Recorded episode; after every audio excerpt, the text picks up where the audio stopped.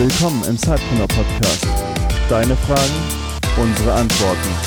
Und jetzt ganz viel Spaß mit der Show.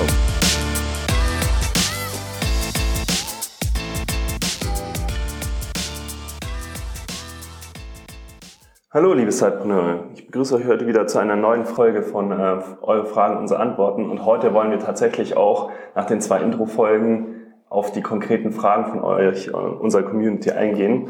Und ich habe hier wieder Felix Plötz zu Gast. Und ähm, ich freue mich, äh, dass wir heute in die erste Frage einsteigen. Die erste Frage kommt von Hans. Und Hans hat uns gefragt, wie komme ich überhaupt in die Umsetzung? Wie finde ich denn den Einstieg in das unter nebenberufliche Unternehmertum?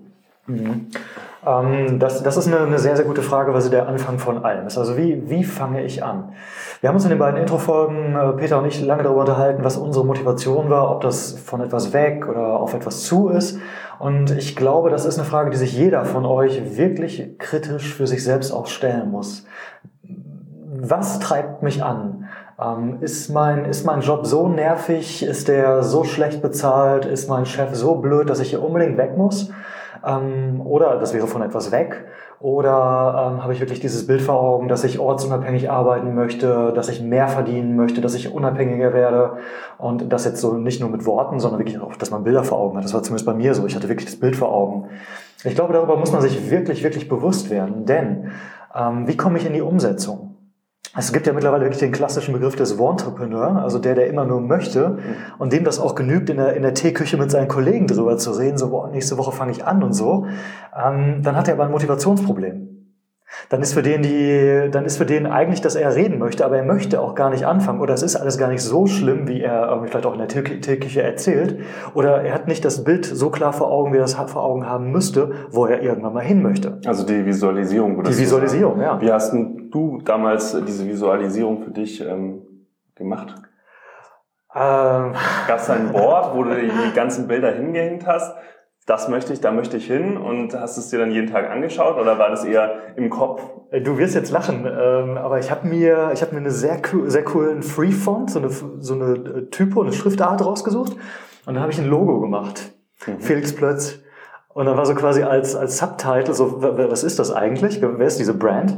Und dann habe ich darunter geschrieben, Autor, äh, Keynote-Speaker, Business Angel, ähm, Entrepreneur. Und das ist fünf Jahre her oder mittlerweile ein bisschen länger. Und bis auf das Business Angel Ding hat das dann alles geklappt. Also so habe ich mir das visualisiert. Ich wollte das. Ich wollte das unbedingt. Und ich wollte auch ganz dringend weg von was. Und dann hat sich die Frage nach der Umsetzung nicht mehr so gestellt, wie das jetzt vielleicht für manche Hörer noch der Fall ist. Mhm. Man kennt das ja auch irgendwie, ähm, Leute wollen abnehmen, Leute wollen sich von ihrer Freundin trennen, Leute wollen Reisen machen und so. Aber wenn der Schmerz nicht groß genug ist oder das Neue nicht stark genug dich anzieht, dann kannst du tausend Tipps von, von deinen Freunden, von Kollegen bekommen. Du wirst nie in die Umsetzung bekommen. Das musst du selbst machen. Hm. Ich glaube, weil du gerade die Teeküche oder die Kaffeeküche angesprochen hast, also ich glaube, viele Leute, die brauchen das auch einfach, dass sie sich über irgendwas aufregen können, aber sie haben gar nicht so den Bedarf, dann wirklich was zu ändern, weil das, sie machen das eigentlich ganz gerne, was sie machen, aber das Beschweren gehört halt dazu. Gibt's und, bestimmt, ja. Und ich glaube, da ist dann so wirklich die grundsätzliche Vision, wo will ich hin? Und das finde ich bei dir ganz spannend, dass du schon vor fünf Jahren dir das so visualisiert hast, wo du jetzt bist. Das heißt, es ist sehr stringent. Ähm, das war bei mir zum Beispiel nicht ganz so der Fall. Ne? Ich habe, ähm, wir hatten es ja in der Eingangsfolge gesagt, ich habe ja einfach gestartet mit einem, mit einem Business, wovon ich jetzt erstmal primär keine Ahnung hatte und auch mir nicht vorstellen können, dass ich das jetzt 20 Jahre lang mache oder. Ne? Konnte ich aber auch nicht. Konntest du auch nicht? Nee, ich wusste ganz genau, mein, mein erstes Side-Business wird eine Eintrittskarte, aber es wird mit Sicherheit nicht das sein, was ich als letztes mache. Aber es war schon so, also früher hatte man gesagt, ein Fünfjahresplan jetzt, ne? Boah, ja, du, das ist eine, Vision gewesen und da gehören ein paar Pivots auch sicherlich dazu und ähm, dass man irgendwie auch dahin kommt. Mhm. Ähm, aber ein Fünfjahresplan, also kann man, kann man planen, in fünf Jahren Business Angel zu sein? Nein, das kann man sich, das kann man gut finden. Aber wer das plant und das umsetzt und am Ende sagt, hey, das hat geklappt, weil ich es geplant habe, boah, weiß ich nicht. Hm. Ja, also ich glaube, wir können uns darauf einigen, dass die Vision ein ganz ähm, starker Antrieb ist, ja. durchzuhalten. Ja. Und nur wenn man das wirklich für sich ähm, fokussiert, was man mal später machen möchte und wo man hin möchte, dann wird man auch wenn zum Beispiel eine Durststrecke auftritt, auch dieses Durchhaltevermögen haben, um da den nächsten Schritt nach wie vor zu machen. Genau, und ähm, durchhalten und eben auch anfangen. Und es ist mir wichtig, das auch nochmal noch mal zu betonen. Es geht gar nicht darum, dass ich jetzt vor Augen habe, wie ich die nächsten fünf Jahre im Büro sitze und mein Zeitbusiness mache, sondern dass man einfach wirklich diese Vision, was steckt denn dahinter, wo will ich denn hin, was ist denn das, was mich wirklich zieht. Ähm, ist, bei manchen mag das Geld sein, bei dem anderen ist das die Ortsunabhängigkeit, bei dem anderen ist das die zeitliche Unabhängigkeit, egal was. Aber dass ich wirklich da dranbleibe und mir das auch eben in Durststrecken immer wieder vor Augen führe, warum tue ich das? Warum tue ich das? Das ist die wichtigste Frage. Und dann fängt man auch an irgendwann.